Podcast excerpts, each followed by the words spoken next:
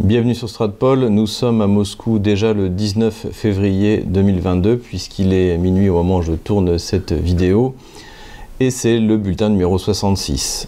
Alors c'était pas du tout le bulletin que j'avais prévu, j'avais même déjà commencé à, monter le bulletin initial mais les événements s'étant précipités, j'ai préféré refaire un bulletin complètement original. Il y aura très peu de post-production pour qu'il soit en ligne le plus rapidement possible. J'ai un peu attendu aussi parce que j'espérais et j'attends toujours que Joe Biden fasse son intervention, mais bon, visiblement, il est en retard. Donc voilà un peu ce qu'on peut dire sur les événements. Sur les autres événements de la semaine, notamment à mon avis ce qui est le plus important, c'est la rencontre entre Poutine et, Bolsonaro. Ça, on le traitera euh, à la fin de la semaine prochaine avec euh, Nicolas Delot qui est le spécialiste qu'on a, a de la chance d'avoir en Russie. Et également on parlera de la rencontre entre Vladimir Poutine et le président de la Biélorussie, Loukachenko. Mais revenons sur le sujet principal qui est la montée en tension euh, vis-à-vis euh, de la situation en Ukraine et dans les négociations globales entre la Russie et les États-Unis. On peut dire que la semaine avait plutôt bien commencé puisque la rencontre entre Scholz, le nouveau chancelier allemand, et Vladimir Poutine s'était bien passée dans le sens où euh, Scholz, qui avait déjà tenu bon face à Biden en ce qui concerne Nord Stream 2, a également été assez euh, précis sur ses exigences, puisqu'il est d'abord passé en Ukraine en exigeant de Zelensky, en disant que Zelensky avait promis une loi sur l'application de l'autonomie dans le Donbass. Et c'est ce qu'il a répété lors de sa conférence de presse avec euh, Vladimir Poutine. Donc, on peut dire que Scholz euh, a trouvé sa place d'interlocuteur privilégié et que ceux qui pensaient qu'il était euh, sans doute une bonne chose pour la Russie, eh bien ça semble se confirmer. Il ne faut pas oublier que Scholz est membre du Parti social-démocrate, comme Schröder, qui est au, conseil d'administration de Gazprom. Donc euh, plutôt, plutôt une bonne chose.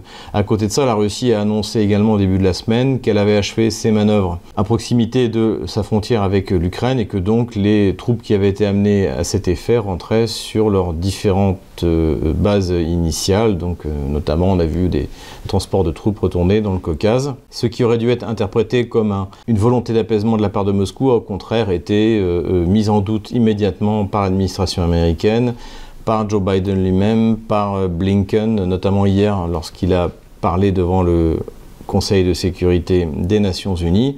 Bien sûr, Emmanuel Macron s'est aligné totalement sur la position américaine en exigeant des preuves. Alors on ne sait pas quel genre de preuves il veut. Est-ce qu'il veut aller visiter les bases euh, militaires russes pour voir si les troupes y sont rentrées?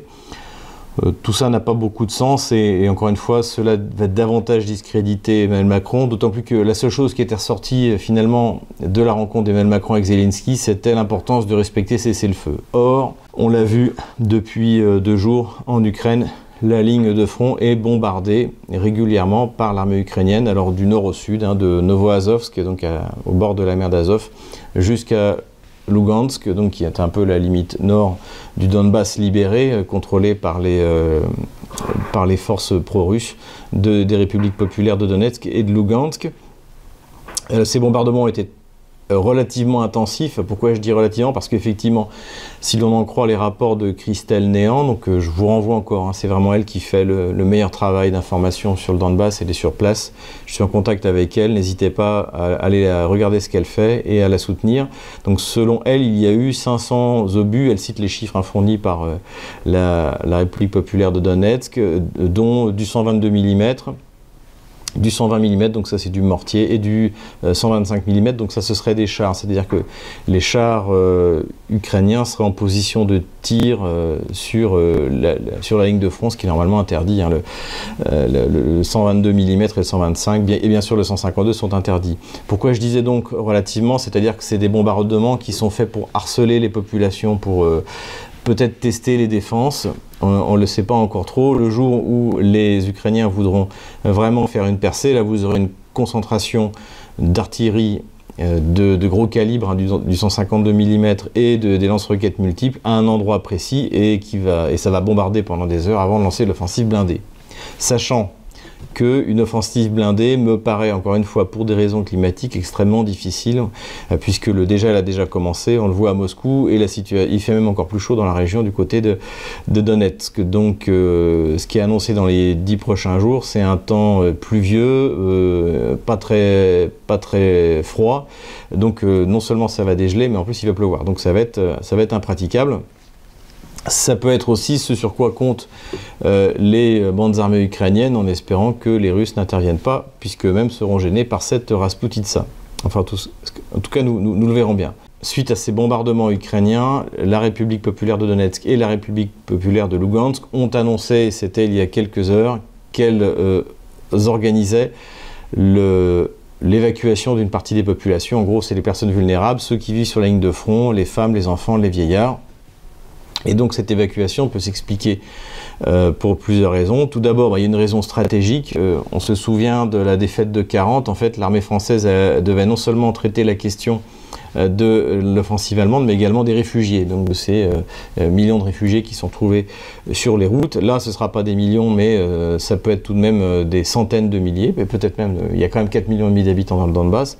Donc il était important pour, la, pour les républiques de mettre ces gens à l'abri pour ne avoir à s'occuper que de l'offensive ukrainienne. Ensuite, c'est aussi un signe qui est envoyé à, Kiev, c'est-à-dire que les républiques autoproclamées sont prêtes. Et les attendent de pied ferme. Et qu'il n'y aura pas, de, aura pas de, pas en arrière. Et que tout est déjà coordonné avec la Russie puisque la première chose qu'a annoncé notamment le Pouchine, qui est le, chef de la République euh, populaire de, Donetsk, eh c'est que tout ça a été fait en coordination avec la Russie.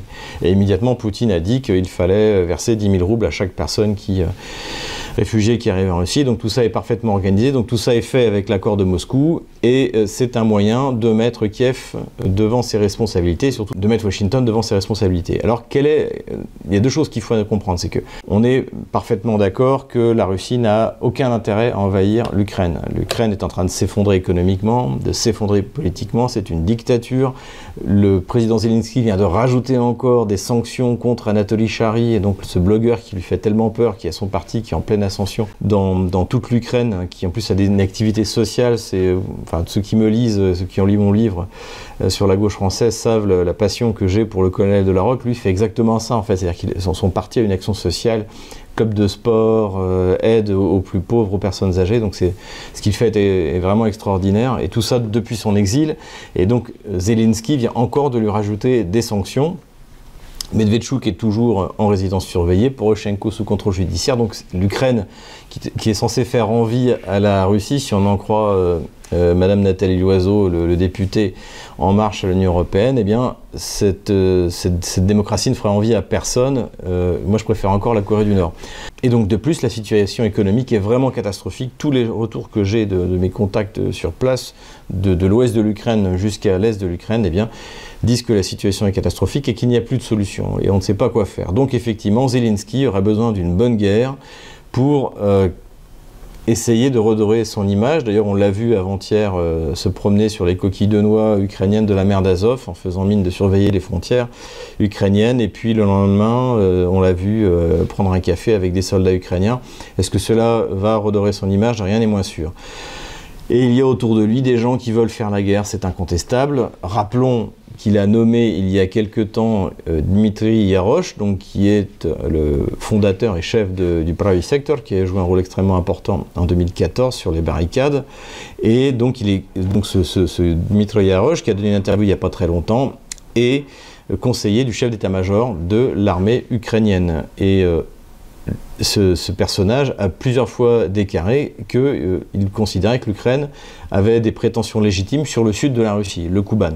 Donc voilà le genre de personnage qui est euh, au sein du ministère de la Défense ukrainien. Et après, on reproche aux Russes d'organiser des manœuvres sur leurs frontières, alors qu'un officiel ukrainien d'obédience ukro-nazie déclare ouvertement qu'il veut s'emparer d'une partie du, territoire russe. Donc on, en est là euh, tout de même.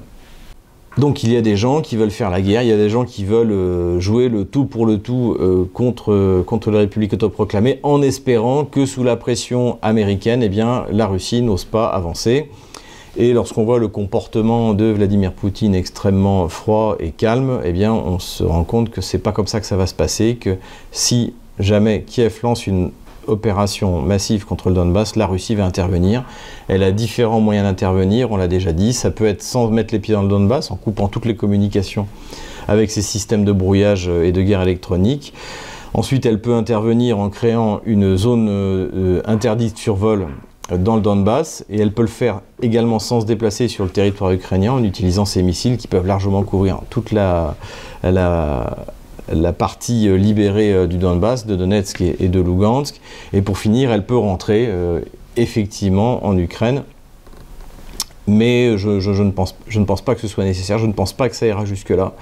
Je pense que euh, Kiev est plutôt en désespoir et ne sait, plus trop quoi faire et que Zelensky en fait est pris au piège. D'ailleurs, alors que euh, euh, ses troupes commencent de nouveau à harceler, à faire des bombardements terroristes sur la population du Donbass, eh bien lui a décidé de se rendre malgré le conseil de ses, mentors américains de se rendre à la conférence de Berlin où la Russie ne prendra même pas la peine d'y aller. Donc voilà la situation. J'ai de tout de même quelques doutes sur la réelle volonté de Kiev de lancer une réelle offensive dans le Donbass pour des raisons climatiques, pour des raisons de moyens, pour des raisons tout simplement que les Ukrainiens n'ont pas envie de faire la guerre aux Russes, surtout ceux qui habitent dans, l'Est et le Sud de l'Ukraine. En tout cas, la Russie est prête, est prête à répondre. La véritable question qui se pose, c'est est-ce que le gouvernement américain, ou en tout cas l'État profond américain, donnera l'autorisation et surtout demandera à Kiev de lancer une offensive dans le Donbass pour provoquer une vague de sanctions, puisqu'on ne parle que de ça. Hein, en attendant l'intervention de Biden, je regardais les, conférences du porte-parole des affaires étrangères américains. C'était que sur les sanctions, c'était on va, ça va être terrible, on va les briser, etc., etc., etc. Donc c'est plutôt ça qui est redouté, c'est-à-dire que l'hystérie américaine aboutisse sur euh, un ordre qui soit donné à Zelensky de prendre la responsabilité. Mais est-ce que Zelensky d'ailleurs prendra cette responsabilité? C'est pas un homme d'une trempe exceptionnelle, et puis je pense qu'il n'y croit pas lui-même, de lancer une offensive dans le Donbass dont il n'est même pas certain que l'armée ukrainienne puisse l'emporter rapidement, parce qu'il faut forcément l'emporter rapidement. Le but c'est de faire une épuration ethnique euh, sur le modèle de la solution croate. Encore une fois, on en a déjà parlé. Donc, euh, euh, si c'est pas fait rapidement, ça veut dire que de nouveau, l'armée ukrainienne va être coincée à Debaltsebo, elle va être coincée à Ilovalsk, elle avancera plus, ça va être une véritable catastrophe, un enlisement. Et, euh, et puis la Russie sera toujours là pour pouvoir intervenir de manière ouverte ou indirecte. Et donc voilà, donc l'Ukraine n'a pas besoin de ça. L'Ukraine peut disparaître dans cette opération.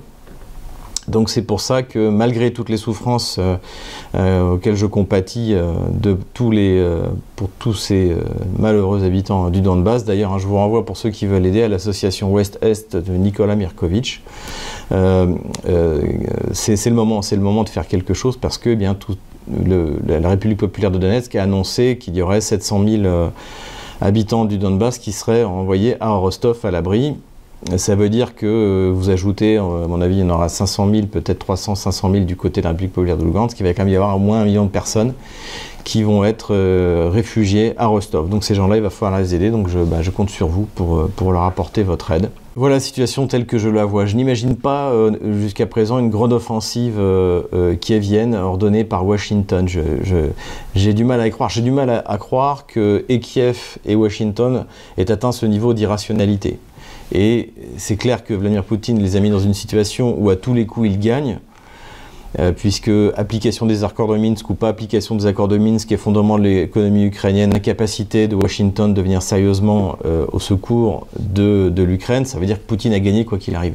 Donc est-ce qu'ils en sont à un niveau où ils sont prêts à euh, shooter dans l'échiquier puisqu'ils ont perdu et donc sans savoir ce que ça va réellement donner? Est-ce que les sanctions vont marcher? Est-ce que les Européens vont appliquer? Scholz, pour moi, est l'homme de la situation. C'est lui qui tient tête à Biden. C'est lui qui, très prudemment, très habilement, a réussi à trouver une connexion avec Vladimir Poutine. Donc voilà, j'ai du mal à croire qu'il y aura euh, une offensive massive. En tout cas, euh, la République populaire de Donetsk et la République de, Lugansk semblent prêtes et la Russie euh, n'est pas loin. Voilà, en conclusion, on peut dire que de toute manière, Blinken a annoncé qu'il rencontrerait Lavrov à Moscou. Hein. c'est de nouveau les Américains qui se déplacent pour rencontrer les Russes mercredi prochain. Je ne sais pas ce que va dire notre ami, euh, Biden, visiblement, il est en retard. Voilà, bon, ça devait, euh, ça devait commencer il y a 35 minutes, ça ne commencera pas. On en reparlera dans notre prochain bulletin, mais à mon avis, on n'entendra pas autre chose que euh, la Russie doit choisir la voie diplomatique. Alors quand un Américain vous dit la, la Russie doit choisir la voie diplomatique, c'est-à-dire que la Russie doit exécuter les ordres qui lui sont donnés. Et, cette espèce d'Emmanuel de, Macron euh, n'a rien trouvé d'autre que de répéter ça texto euh, dans sa communication au sujet de la Russie. Donc on est à un niveau de décrédibilisation de notre politique étrangère qui, je pense, est... Euh, pour revenir autant d'idiotie, il faut, revenir à Napoléon III. Hein. et la guerre de Crimée, la guerre au Mexique, voilà, on en est, on est à ce niveau-là. Mais encore une fois, pour comprendre ce positionnement fanatique et belliqueux, eh bien, je vous renvoie à mon livre, le livre noir de la gauche française, le chapitre sur la gauche française et la guerre, et vous comprendrez mieux les déclarations stupides de Nathalie Loiseau et les déclarations absurdes d'Emmanuel Macron, de Jean-Yves Le Drian, voilà. Tout est dedans. N'hésitez pas, allez euh, l'acheter dans votre librairie préférée ou sur des sites internet. Le, site Contre-Culture vient d'en commander une centaine, donc euh, allez-y. Il y, en a, euh, il y en a à volonté. Et puis, bien, je vous dis à la semaine prochaine et avec une vidéo un peu plus structurée et avec de la post-production et des illustrations comme d'habitude. Et voilà, avec une heure de retard, Joe Biden vient de faire sa déclaration. En gros, il a répété en plus court ce qu'il a dit il y a deux jours publiquement, c'est-à-dire qu'il savait que la Russie avait l'intention d'envahir l'Ukraine, de prendre Kiev, où il y avait 2 800 000 innocents qui ne voulaient pas être envahis, etc. Et qu'il euh, euh, laissait toujours à la Russie la possibilité de la voie de la négociation. Donc en gros, rien de vraiment nouveau. Ça valait pas le coup d'attendre euh, jusqu'à 1h du matin, heure de Moscou. Mais bon, voilà, c'est fait. Et il a conclu son intervention en disant que effectivement Blinken allait rencontrer Lavrov mercredi prochain, ce qui est plutôt un signe rassurant dans la mesure où ça veut dire que les que d'ici là, il n'y aura pas de feu vert euh, de Washington pour une offensive ukrainienne dans le Donbass. Voilà.